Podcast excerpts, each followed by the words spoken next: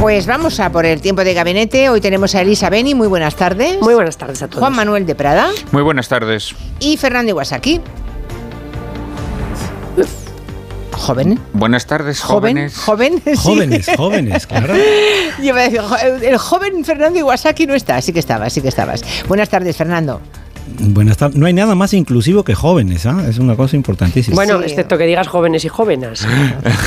bueno, eso queda para la historia, pero oye, así como quien no quiere la cosa, igual han pasado 25 años o 30 de eso. Un ¿eh? montón han pasado. Muchísimos, qué barbaridad. Bueno, en Suiza ha empezado el, el Foro Económico de Davos con el título de Reconstruir la confianza. Allí, pues ya sabemos a lo que van, ¿no? Los líderes políticos, los principales ejecutivos de todo el mundo, los ricos, el mundo rico, digamos, y hacen una prospección de cómo va a ir la economía y están preocupados por la inflación, por el lastre que las guerras y los retos de la inteligencia artificial suponen para el crecimiento. Hoy mismo el Fondo Monetario Internacional ha dicho que em, la inteligencia artificial amenaza, escuchen, ¿eh? el 60% de los empleos. Es que es una monstruosidad. En fin, que en general los economistas alertan de que vamos a crecer, pero menos. Cuando hablan los economistas y los grandes ejecutivos de crecer menos, ¿a quiénes se refieren? Porque la realidad, según el informe anual de Oxfam Intermón, que actúa al tiempo que se reúnen en Davos de auténtica mosca cojonera, es que los cinco ricos más ricos del mundo, cinco personas, ¿eh?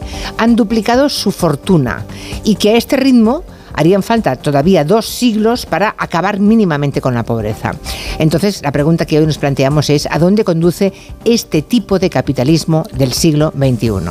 Asun Salvador, buenas tardes, cuéntanos. Hola Julia, buenas tardes. Empiezo por desgranar un poco más ese informe de Oxfam Intermón, Desigualdad SA, se titula Esos cinco ricos más ricos del mundo, se sabe perfectamente quiénes son. Elon Musk, el dueño de X antigua Twitter, Bernard Arnault, empresario francés de artículos de lujo, de artículos de lujo, Jeff Bezos, el de Amazon, Larry Ellison, que se dedica al sector del software, y Warren Buffett.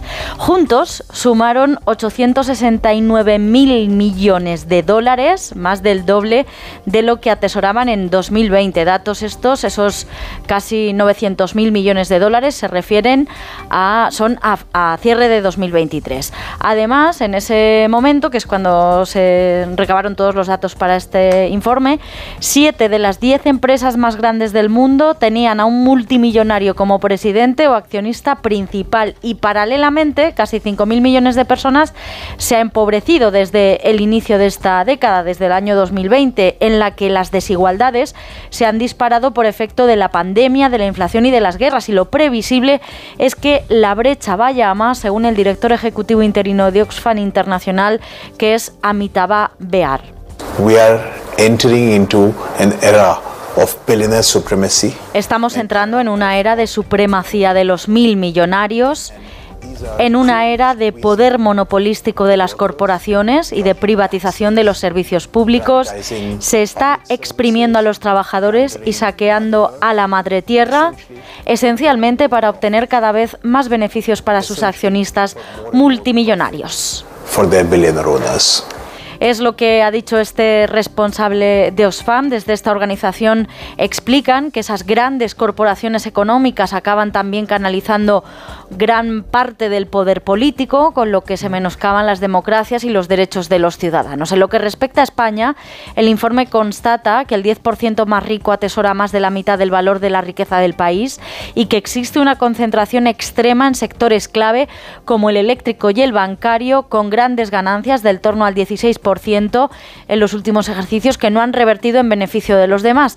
Lo explica Nerea Basterra, que es la responsable de sector privado y desigualdad de Oxfam Intermón. Este incremento de beneficios ha sido sobre todo a costa de salarios, de incrementos de precios y ha sido a costa de, de, consumidores, de clientes, de sus plantillas, porque la inmensa mayoría de estos beneficios han ido a retribuir a sus accionistas y a sus grandes ejecutivos. Existe, concluye el informe, una desconexión entre ganancias y generación de empleo a nivel nacional, porque esas grandes empresas apenas han creado un 0,1% más de empleos en 2022, han revalorizado en un 8% el salario medio de sus trabajadores, ese año de referencia, un 9% si analizamos desde el año 2020, pero mientras tanto los sueldos medios de los miembros de sus consejos de administración se incrementaron el 19% en 2022 y un 40 45% desde 2020. Todos esos porcentajes se traducen en que un empleado raso tardaría 91 años en ganar lo que el primer ejecutivo de su compañía gana en un solo año y mientras los altos directivos y accionistas siguen ampliando beneficios, destaca Oxfam, 14 millones de personas en España han visto cómo han aumentado los costes de sus hipotecas y el 17,1% no puede permitirse mantener la casa caliente. Pues así están las cosas. Gracias, Asun. Hasta mañana. Interesante todo el informe de Oxfam. Uh, os invito a que lo busquéis y que um, veáis toda la letra pequeña porque todo es demoledor y devastador. Un panorama muy desolador. Eh, mientras unos se han forrado gracias a la inflación, a las guerras, um, incluso a la pandemia. Otros no pueden pagar la hipoteca o calentar la casa. Bueno, eh, ¿se le puede poner freno a esta tendencia? ¿Y a quién corresponde? ¿Qué se hace?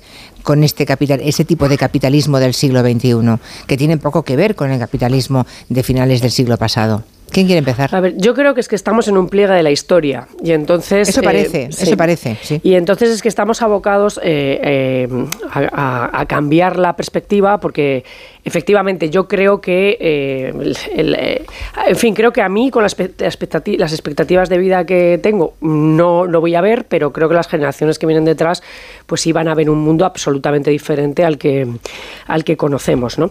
Dice Oxfam que se tardarían ahora mismo dos siglos en en, solucionar el tema de la pobreza. Eh, eso es un, poco, sería incluso, yo se lo, se lo aceptaría, porque si uno va a Marcos ya sabe que dice que siempre habrá pobres, siempre habrá pobreza, eh, y, que es, y que es algo con lo que no podremos, ¿no? Entonces, por eso digo que, bueno, que hasta lo de los dos siglos parecería optimista. Yo creo que en el fondo, en el, en el foro de Davos, eh, están, están pensando en las cosas que realmente pre preocupan, les preocupan a ellos, pero también nos deben de preocupar a nosotros. El, tema de, los multimillonarios o multimillonarios, multimillonarios o como le queramos llamar, eh, es un tema que va más allá de eso. Es decir, las corporaciones efectivamente amenazan clarísimamente la pervivencia del mundo de estados. Es decir, va a llegar un, momento en que las principales corporaciones puedan imponerles a los estados sus normas. Y eso, como comprenderéis, acaba con todo nuestro sistema democrático, legislativo, etcétera.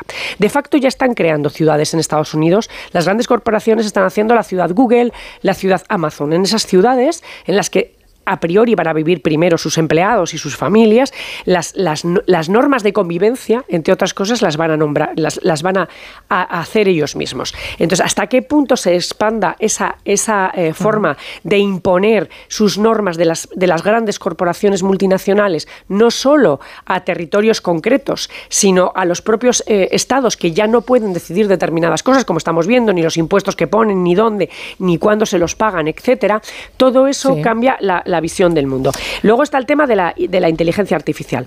Eh, si hace desaparecer el 60% de los, de los impuestos, lo, que deberíamos de pensar es en algo que se lleva mucho tiempo diciendo y es, primero, cómo vamos, esa riqueza que genere la inteligencia artificial, eh, cómo vamos a distribuirla para que la gente que no trabaja pueda vivir, eh, que es de lo que siempre se ha estado hablando, los experimentos del salario, ¿no? del salario universal, eh, etcétera. Y la, la, humanidad también debe pensar en qué va a ocupar ese tiempo, porque mm. tampoco es, es eh, panorama sencillo. O sea que realmente es que estamos, yo insisto, y te con eso termino, en un pliegue de la historia en el cual cuando, cuando demos la vuelta, se dé la vuelta al bucle, va a aparecer una realidad mucho más diferente que la del 20 fue del 19. Bueno, eh, no sé si no, no lo veremos, Elisa. No, no lo veremos veremos, por eso estoy más tranquila. Pero parece, ¿no? Como decía un oyente cuando hemos anunciado el tema hoy, a las 3 de la tarde, eh, un oyente que se llama Disfruta la Ciencia ponía, ponía en Twitter un proverbio de los indios Cree que dice, cuando el último árbol se ha cortado, el último río envenenado y el último pez pescado, entonces el hombre se dará cuenta de que el dinero no se puede comer. Es un poco esta sensación, ¿no? Que algunos parece que no, no lo tienen. Juan Manuel de Prada, ¿Cómo lo ves? ¿Hacia dónde va este sistema? ¿Y quién le pone puertas al campo? O sea, ¿cómo se puede revertir esta tendencia? ¿Qué hay que hacer? Bueno, yo creo que, en primer lugar, no creo que el capitalismo del siglo XXI no sea distinto al del XX o al del XIX. Lo que ocurre es que las capacidades... Eh, la finalidad del capitalismo es concentrar la riqueza en pocas manos. Bueno, pues eh, digamos que en el XXI lo ha conseguido, el éxito ha sido Bueno, digamos que, claro, cada vez el desarrollo tecnológico, el desarrollo científico, eh, el sometimiento de los estados eh, hace que cada vez esto sea más fácil. Eh, entonces sí, claro, si tú vas a, conglomerados eh, em, empresariales, estas corporaciones, ¿no? Que efectivamente tienen capacidad para hacer lo que les dé la gana, lo que les dé la gana con los estados, porque además los estados están apacentados en organismos internacionales que están al servicio de estas grandes corporaciones, pues evidentemente sus capacidades se multiplican ad infinitum, ¿no? Pero el alma del capitalismo no, no cambia. El capitalismo se creó para concentrar la riqueza en, en pocas manos. Eh, Chesterton decía que el capitalismo es un gran defensor, es un que el, capitalismo defiende mucho la, la, propiedad, pero la que defiende la propiedad del que te roba la propiedad, ¿no? Esto siempre ha sido así.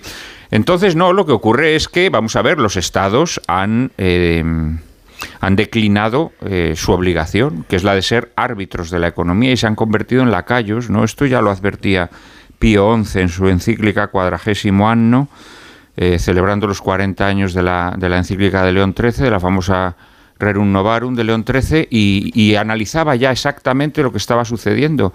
Eh, se iba a un imperialismo del dinero, en donde el dinero no tendría, no tendría patria, y en, y en donde quienes manejan Como la globalización ha demostrado, claro.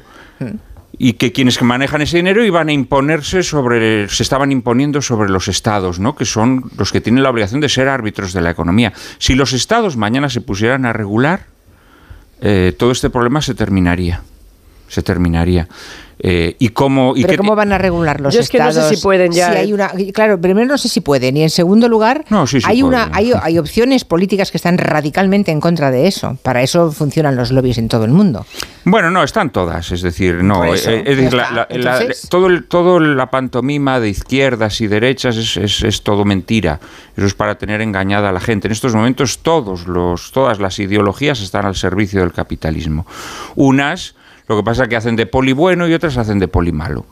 Digamos que a la derecha le toca hacer de poli malo y a la izquierda le toca hacer de poli bueno y se pone más resiliente y más eh, eh, ecosostenible y no sé qué, pero es todo, una gran mentira, ¿no? Es decir, aquí de lo que se trata es de la concentración de propiedad, de la concentración de riqueza y con eso, claro que sí, los estados tienen instrumentos para combatirlo. Eh, en España todos los días están cerrando pequeños negocios precisamente porque eh, esos pequeños negocios ya no tienen ya no tienen clientela porque su clientela se ha ido a las grandes corporaciones fundamentalmente a través de, del comercio electrónico y, y, porque ya no pueden competir con ellos porque las grandes corporaciones imponen imponen precios imponen condiciones para el comercio y, y esto es porque los estados lo permiten esto es así de claro, ¿no? Bueno, pasamos. Eh, entonces, ¿no ves solución a corto plazo? No, no, sí, sí, hombre, vamos que veo solución. Es una solución facilísima. ¿La revolución? No, no, la, revolución no, no, no. Los gobernantes que estén al servicio del pueblo, no al servicio del capital. claro. Pero ellos están al servicio del capital. ¿Por qué van a Davos todos? ¿A qué van a Davos? ¿A qué creéis que van a Davos? Van a lamer ojetes Hortos. Hoy es la Van a lamer ojetes de los magnates. Ya. Es a lo que van. Hmm. Y a bailarles el agua. A eso es a lo que van. Mira, de entrada, lo primero que podrían hacer sería impedir que se celebrase eh, lo de Davos. Que eso es un aquelarre. Eso es un aquelarre. recuerdo cuando se fue de, de España la empresa de Del Pino Ferrovial, ¿qué pasó? Ellos están al servicio del capital. Ellos están al servicio del capital. ellos se van, el capital y se ellos, ir y ellos contribuyen a todo lo que el capital. Vamos a ver, el, el, problema nuevo es que el capital cada vez es menos gente. Hombre, claro, cada vez son menos. Cada vez son menos. Realmente, claro. Y además y no organizan nuevas formas de economía que a la vez que expulsan cada vez a más gente, porque claro, efectivamente, el tema de la inteligencia artificial. El tema de la inteligencia artificial, ellos no van a poner ni un duro. A la gente que se quede sin trabajo, la vamos a tener que sufragar los que trabajamos, que nos van a exprimir cada vez más. nos van a someter a condiciones esclavistas. Y entonces la gente que no trabaja va a ser remunerada con los impuestos que nos sangren, que nos están sangrando, a los que trabajemos, que cada vez seremos menos. Que ya nos han, que ya nos han exprimido, porque han entrenado, están entrenando a la inteligencia artificial con nuestros textos, nuestras eh, obras y lo que hemos escrito durante toda nuestra vida sin pagarnos un duro. Eso entonces, ya, eh, pasamos palabra a Fernando entonces, en la primera ronda. Adelante, Wasaki. Sí, em, yo ¿Cómo se pone freno a la tendencia? Yo escucho con mucho interés todas las reflexiones de, de y de Juan Manuel, pero pienso que estamos asumiendo que el capitalismo que existe actualmente puede durar esos doscientos y pico de años que le harían falta a un trabajador eh, para poder igualar eh, el patrimonio de sus jefes. Y creo que eso es eh, fiarle demasiado al capitalismo. cuando Marx escribe el, con Engels, el manifiesto del Partido Comunista, más o menos por la década del 40 del siglo XIX, ya, ya decía que los obreros no tienen patria, ya hablaba de, un, digamos, capitalismo internacional. Eh, de alguna manera en el capital hablaba del capitalismo financiero como un trampantojo, hoy hablaríamos de un capitalismo digital. Muchas de estas cifras de miles de millones, eh, en realidad, desde el punto de vista de, del dinero metálico físico no existen en ningún lugar. Es decir, eh, estamos haciendo una serie de eh, cálculos, estadísticas sobre la base de un dinero que por un lado no existe, que materialmente no existe, pero por supuesto esto oprime, esto de alguna manera avasalla a, a un porcentaje amplísimo de la humanidad. Yo creo que en este informe de Oxfam hay dos cosas sobre las que quiero comentar. Primero el diagnóstico y en segundo lugar la perspectiva. El diagnóstico me parece muy acertado, me parece muy necesario. Creo que es importantísimo hablar de la desigualdad. Hay que estar en contra de la desigualdad, hay que estar en contra de los monopolios, hay que estar en contra de la evasión de los impuestos. Muchas de estas cosas dependen de lo que decían Elisa y Juan Manuel, de que los estados verdaderamente se pongan a legislar y a penalizar a los que perpetran estos delitos.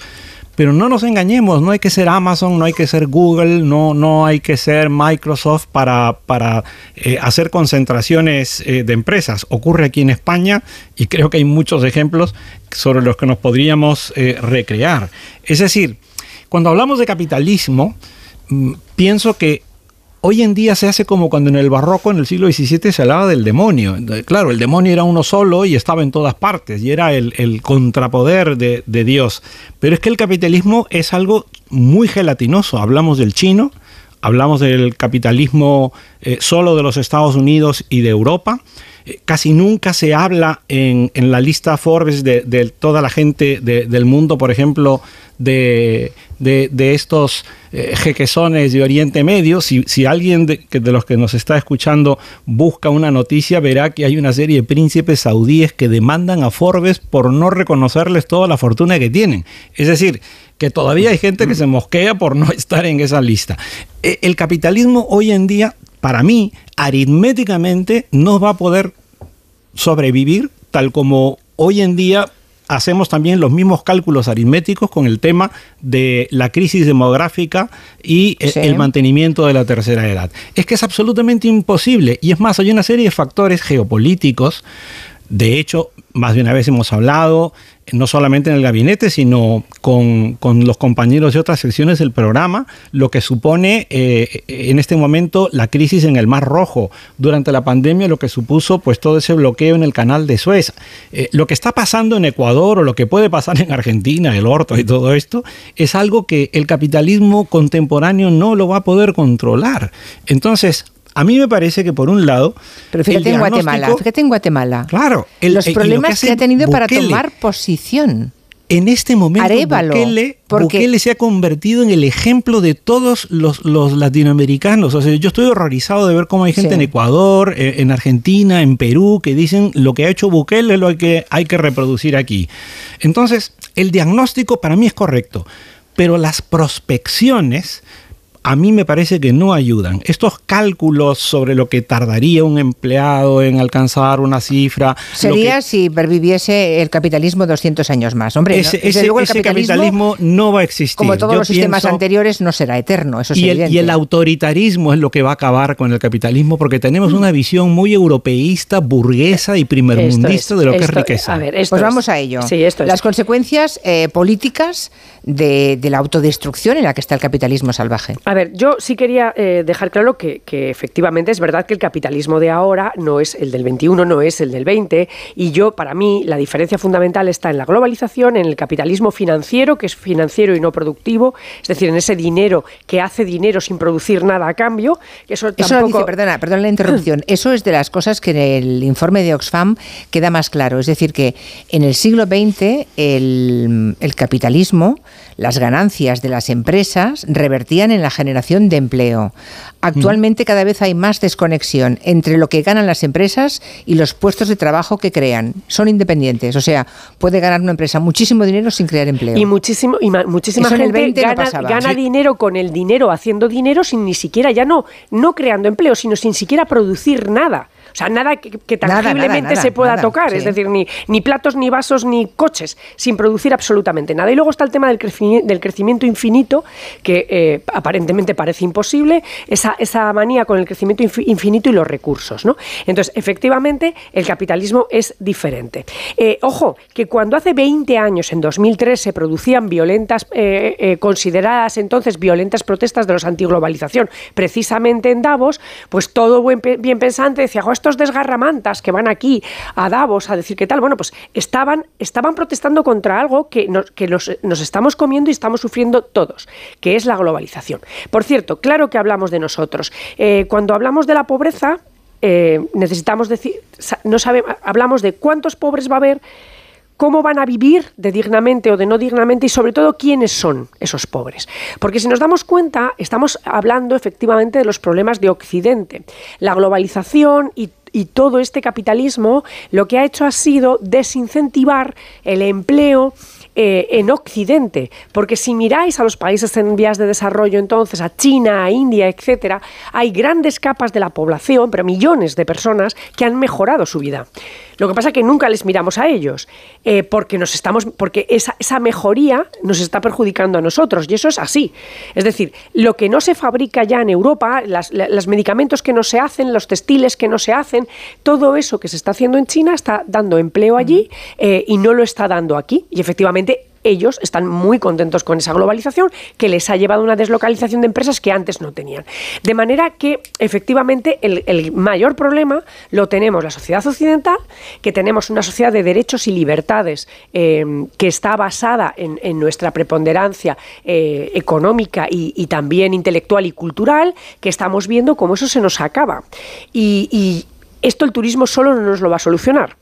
Eh, ya hemos dejado de tener ideas. O sea, si uno repasa la historia de las, de las ideas, eh, uno se da cuenta que a partir de que, mm, a partir de, que China entra en decadencia después de, de, haber descubierto la pólvora, el papel, el no sé qué y tal, Europa recoge ese relevo y prácticamente todas las ideas que ahora manejamos, los inventos, las ideas, etcétera, proceden de Occidente. Pero es que estamos perdiendo también esa primacía.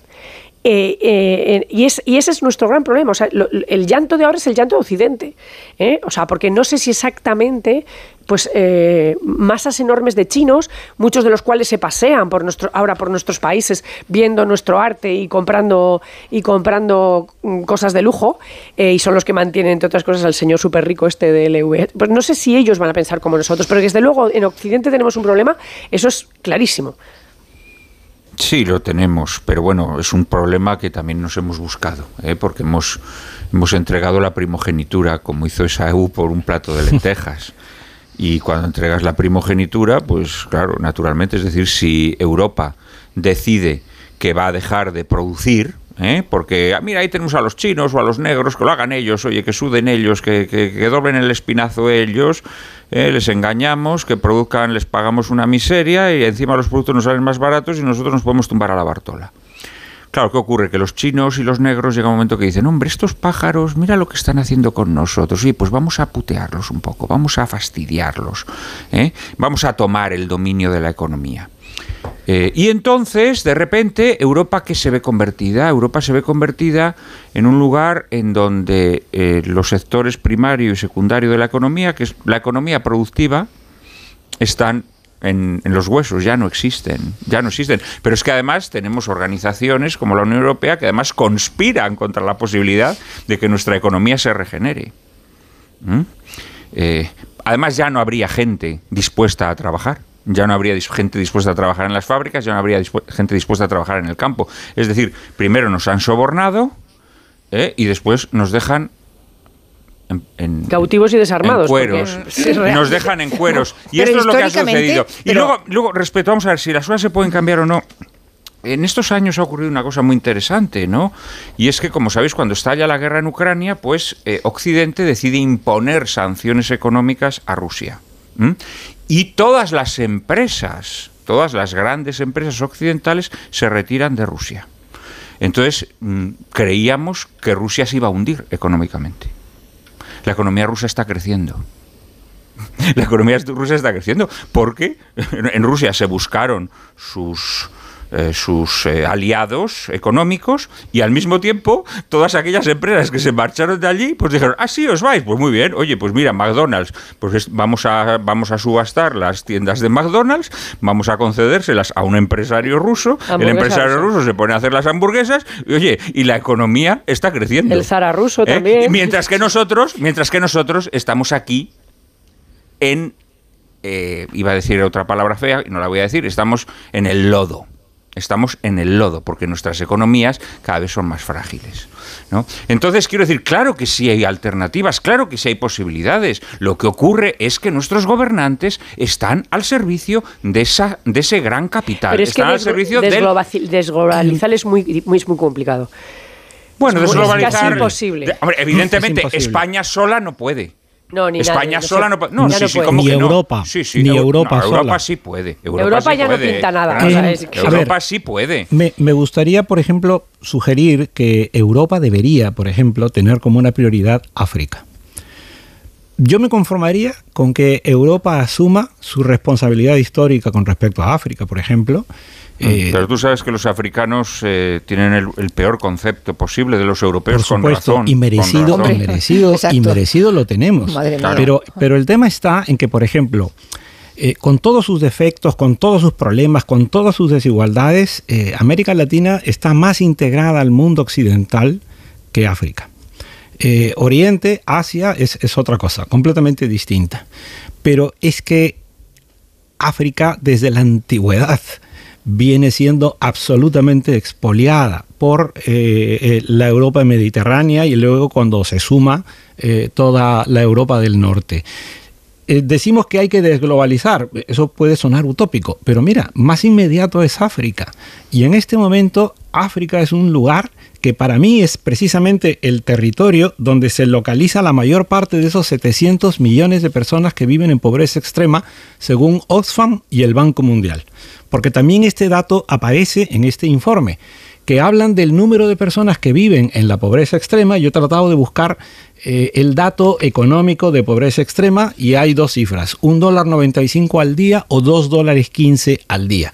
Digamos, en esa cifra se mueve lo que debemos entender por una persona que vive en la extrema pobreza. Alguien que al año no gana más o no recibe más de 750 euros. Entonces, esto sobre todo se concentra en África.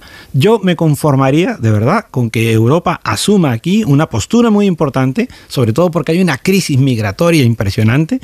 Y, esto es mucho mejor en este instante que pensar en desglobalizar, porque todas estas instituciones supranacionales como el Banco Europeo, la Unión Europea, es verdad, finalmente, primero le quitaron soberanía a los estados y ahora están vendiéndose a las multinacionales. Yo os planteaba antes el tema de Guatemala, no habéis entrado ninguno de vosotros, pero o sea, gana en Guatemala la socialdemocracia y han intentado que no tome posición, no tome eh, posesión. Diez horas de retraso la Junta. Diez horas de, retraso, es decir, eh, ¿hay algo más evidente de cómo se puede organizar las, las, fuerzas telúricas de, digamos, del capital y de, ah, y de los lazos para que intenten incluso contravenir la voluntad popular expresada en las urnas? ¿Y quién le está haciendo además la contra a la fiscal general? Claro. ¿Eh? O sea, claro, es a través de, la de Guatemala es muy grave. O sea, es un académico, se plantea la lucha contra la corrupción. Eh, bueno, está por ver qué, tipo de gobierno y cómo lo hace. Ha habido muchas, tantas decepciones en América Latina, especialmente que vamos a ver cómo lo hace Arevalo, pero en todo caso es el primer intento de socialdemocracia y lo han intentado impedir. Pues si lo intentan impedir es porque saben que es un hombre insobornable. vale, bueno, pues ahí está. En los demás países no lo impiden sino que lo aplauden. Entonces, este señor no es porque sea socialdemócrata, es porque a lo mejor simplemente es un hombre que no es corrupto o que está dispuesto verdaderamente a combatir al capital, ¿no? Pero aquí, por ejemplo, cuando gobierna la izquierda, el capital no tiene ningún problema. No, desde luego. Pero yo añadiría que en lugares, en países centroamericanos, lo que llamamos el capital, el foro este de, Davos, de Davos... Mm, ¿Davos o Davos? Eh, lo normal es decir Davos, pero en fin, es, es Pero es Suiza, ¿eh? No sea Davos. Sí, pero estando mm, eh, como la lengua que se emplea ahí es, es, el inglés, pues. Hombre, pero. ya, pero Davos no es un pueblo inglés. No es un pueblo inglés. Davos. Este, el, el tema está en que Centroamérica, El Salvador, Guatemala, Nicaragua, les importan muy poco los señores que se reúnen allí. Y en este momento quien está creando una, una suerte de, ola de opinión favorable es en El Salvador Bukele. Y con esta caravana de personas que va avanzando por México hacia los Estados Unidos de Biden, donde ya les están anunciando que no los van a dejar entrar con la colaboración de otro presidente socialdemócrata como López Obrador, es que es verdad, como dice Juan Manuel, da igual lo que sean. Finalmente van a imponerse otras condiciones y otros intereses. Entonces, mm. siento que la única forma de eh, ir contra esta situación es salirse de ese sistema. Ni para uno se dice, se dice Davos. Davos. Pero, pero también se puede decir en italiano, para los que seamos amantes de la, de la bella Italia. Tabate, tabate. Sí, pero o sea, ni para uno ni para otro, Davos. Davos. Bueno, hacemos una pequeña pausa, vamos a ver qué dicen los oyentes al, respecto, a ver qué de la conversación que han seguido con Fernando Iwasaki, Elisa Beni y Juan Manuel de Prada, qué les gustaría añadir. Si nos quieren dejar un mensaje, 638 442 081 una cosita de la mutua, me una cosita. a contar, venga, Sí, sí, mira, si tu compañía no te deja hacer gestiones online, tranquilo, no te preocupes porque si te vas a la mutua puedes realizar todas esas gestiones desde el móvil y además te van a bajar el precio de cualquiera de tus seguros, sea cual sea. Es muy fácil. Tienes que llamar al 91 555 5555. Te lo digo o te lo cuento. Vete a la mutua. Condiciones en mutua.es.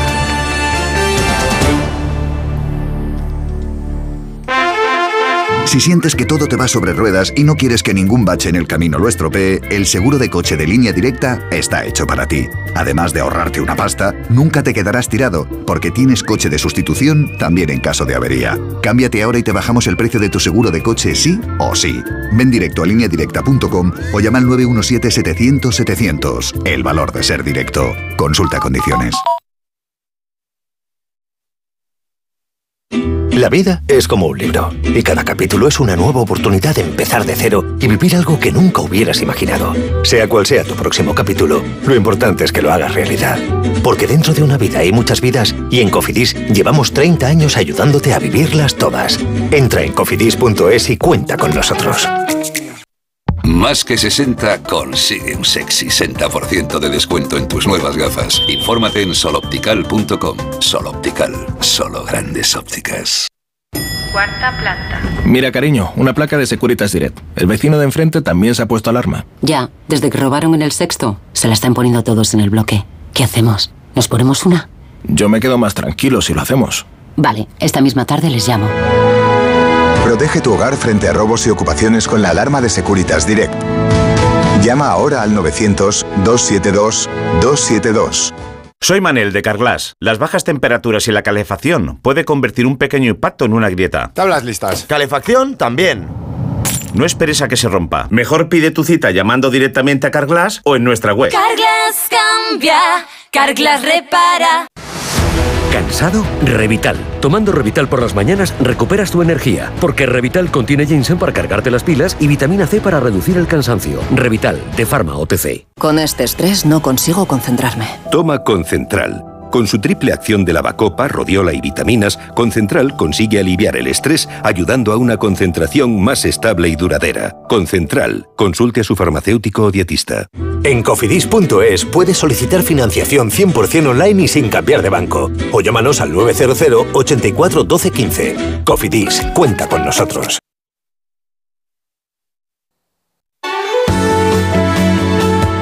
...98.0 FM... ...Onda Cero, Madrid.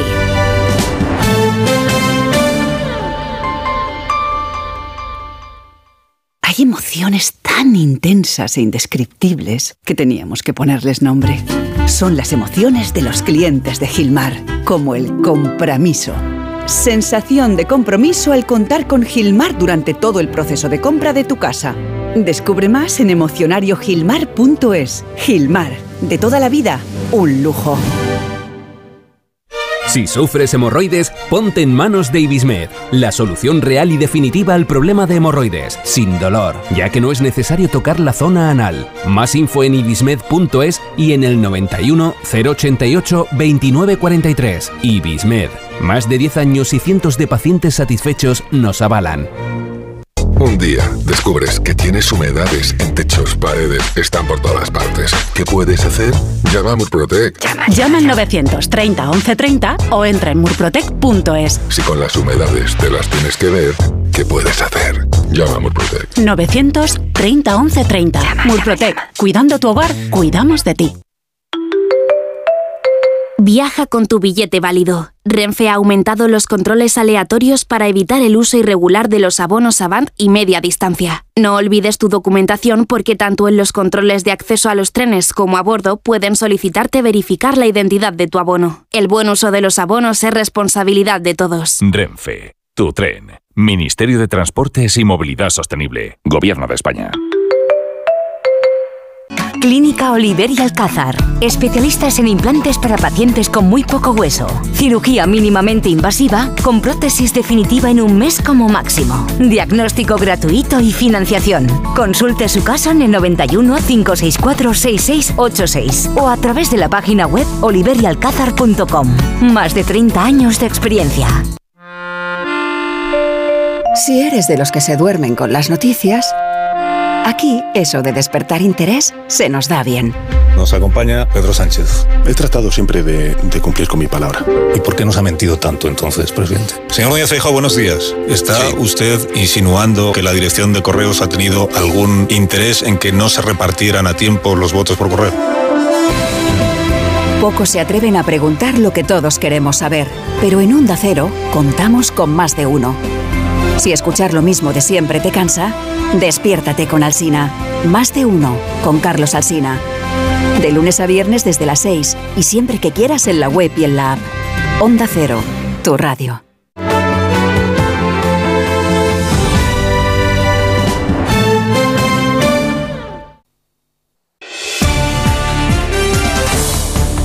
En Onda Cero, Julia en la Onda, con Julia Otero. Todo esto que estáis comentando entra en, contacto con cuando hablabais del de, otro día de la renta media, la clase media. ¿Por qué no tenemos clase media? Por todo esto mismo que estáis explicando. La industria se ha ido a Oriente con la globalización, aquí ya no hay ya no hay nada más que servicios, la clase media no trabaja en servicios, está todo absolutamente relacionado. Oye, que está muy bien esto de criticar el capitalismo, pero que ¿cuál es la alternativa? La pregunta, ¿cuál es la alternativa? Bueno, a lo largo de la historia em, está claro que las situaciones de extrema gravedad, cuando el hambre ha apretado a grandes capas de la población, cuando esas situaciones extremas han llegado, desde luego la ciudadanía em, se ha movilizado. Ya, pero es que la alternativa es, el reparto de la propiedad y el reparto de la riqueza. y eso lo tienen que, y eso lo tienen que hacer. Pero es que el comunismo fracasó. Claro, el comunismo fracasó. Claro, claro. Y fracasó además como asesino de las libertades también. Entonces, claro. Entonces, ¿cuál es la alternativa? no, no, no, eso no es el comunismo. El reparto de la propiedad no es el comunismo. Perdonad. El comunismo es el capitalismo de Estado. El comunismo lo que hace es quitarle la riqueza a la gente y quedársela a él. No. El reparto de la riqueza nada tiene que ver con el comunismo. O sea, me un sistema inédito que aún no se ha aprobado. No, no, es un sistema inédito, es un sistema, es un sistema que existió, que ha existido durante larguísimas etapas de la humanidad, pero que el capitalismo lo ha ido aniquilando. el reparto de la propiedad. Es decir, que haya muchos propietarios. En la época de los feudales no era así, por eso se levantó la nobleza y luego la burguesía. Es decir, históricamente no, es así. Lo que exista debe, respetar la economía de mercado, eh, que a veces. El capitalismo se, las ha ingeniado también para que tengamos ideas estrafalarias de lo que era el reparto de la propiedad y que pensemos que todos esos pobrecitos estaban trabajando para su señor que los tiranizaba. Hoy en día estamos mucho más tiranizados que entonces. en cualquier caso. Manuel, supone inevitablemente un sistema autoritario, que además es lo que pienso que va a terminar ocurriendo, pero no porque sea esa pero no para repartir digamos, una solución. Pero no creo que sea un sistema autoritario, perdona, yo creo que porque vamos a un colapso. Es un sistema regido por el bien común y por y por el sentido y por el sentido común también es decir eh, es que las sociedades las sociedades cuando tú tienes una bolsa importante de la población que no tiene dinero para vivir dignamente son sociedades que se van o, convirtiéndose en un polvorín. Ahora no, porque ahora tienen el soma con el que las tiranizan, ¿no? Eh, y el soma con el que las tiranizan tiene mucho que ver con la entrepierna, la exaltación de todo lo que tiene que ver con la entrepierna. no hay que decir lo que Juan Manuel está citando. Sí, bueno, el soma, es, el soma es la droga que le suministran a los pobrecitos de eh, un mundo, feliz y ha hecho una referencia a, la orina contaminada por eh, Soma. Eso ahí lo ha dicho Entonces, eh, por supuesto que tienen sus sistemas, pues claro, hombre, te meten pornografía, te, tienen obsesionado con todas las cuestiones de entrepierna, el disfrute, el, goce, no sé qué. El becerro de oro, las experiencias. Pero el becerro de oro. eso está, está bastante, la nomenclatura ya está, es el neofeudalismo tecnológico, ¿eh? ¿Se le llama? Pero vamos, no, no, yo no creo que se necesiten regímenes eh, totalitarios ni autoritarios. Creo que se, se, requieren regímenes en donde los gobernantes estén al servicio del pueblo, no al servicio del dinero. que se bueno, para eso primero habría que actuar sobre la propia naturaleza humana, como tú bien sabes, y porque necesitaríamos que todo el mundo fueran almas benditas dispuestos a trabajar por los demás y no por ellos mismos, lo cual eh, cada vez está menos dentro de la, de la, naturaleza humana. Pero, pero con respecto a, a esto otro que estabas que estabas diciendo, eh, ah, se me ha ido la idea. No, pero yo no creo que. Vamos a ver. No, a la gente le tienes que decir que tiene que trabajar sobre todo para ella ah, y para su familia. Ya sé lo que te iba a decir, que no es que la solución sea autoritaria, sino que vamos a acabar en manos de regímenes autoritarios porque la, gente despistada, sin, viendo que las cosas están mal, pero sin tener una solución, le va a acabar entregando el poder a personas que ofrecen soluciones eh, falsas y aparentemente sencillas, que son autoritarios, los neoautoritarios. Pero es, que yo no, yo no creo, Lisa, yo creo que yo ahora mismo estos autores, efectivamente, estamos derivando hacia regímenes autoritarios bajo máscara democrática, pero los gobernantes de estos regímenes están al servicio del capitalismo, no están para están al servicio del dinero, no están al servicio del pueblo. Eh, son personas cuyo autoritarismo en lo que se vuelca es en los intereses eh, del dinero. Porque el dinero les puede desbancar y si ellos quieren poder, tienen que respetar a quien les mantiene en el poder, que es el dinero. bueno, claro, es que es todo. Claro, es, que esto, sí, sí, es que esto va así, ¿eh? Esto va así, hacen caer a los gobiernos, ¿sí, no? Con mucha facilidad el discurso populista contemporáneo que habla de la casta de los partidos, me da igual que sea en España, que sea en Argentina, que sea en los Estados Unidos, lo que hacen, por ejemplo, es desprestigiar a los partidos políticos y ese mismo razonamiento que yo he criticado en, la perspectiva de Oxfam, decir, este trabajador va a tardar 200 años en alcanzar, imagínense si yo lo convierto, y también es una falacia y una demagogia, decir, ¿cuánto tardaría un trabajador en eh, empatar o igualar la pensión que recibe un diputado que ha estado dos legislaturas. Si yo digo esto, que es una barbaridad, lo que estoy haciendo es crear en la población un sentimiento de animadversión hacia lo que son los partidos, hacia los parlamentarios. Bueno, pues esto es lo que se hace para socavar eh, las democracias y no necesariamente y no necesariamente porque venga una multinacional a, a, comprarnos que ya estamos también bastante vendidos mira si mañana hubiera un gobierno o un grupo de gobiernos que dijeran el comercio electrónico. Vamos a ver, por comercio electrónico a partir de ahora solamente se va a poder comprar aquellos eh, bienes, aquellos productos mm, que sean de difícil acceso. Pero se te levantan las propias masas a las que tú quieres ayudar. si esta es la trampa porque del inmediatamente en tu barrio florecerán media docena de tiendas que te ofrezcan los productos. Esta es la trampa del nuevo capitalismo. La trampa del nuevo capitalismo es que los únicos que podrían, los únicos que podrían levantarse contra esa injusticia son los que a la vez desean o están siendo comprados o embaucados con esos bienes que proceden de lo que les está dañando. Es decir, son las propias clases más desfavorecidas las que necesitan ese producto barato que están fabricando Pero si ese producto barato consigues que no se pueda vender, pero eso en este mundo interconectado. Generas una. José Manuel es imposible. O el, reparto. pero Juan Manuel, sí. He dicho o el reparto de la propiedad o el reparto de la propiedad parte de una renuncia voluntaria de los individuos o por una imposición autoritaria. No hay más.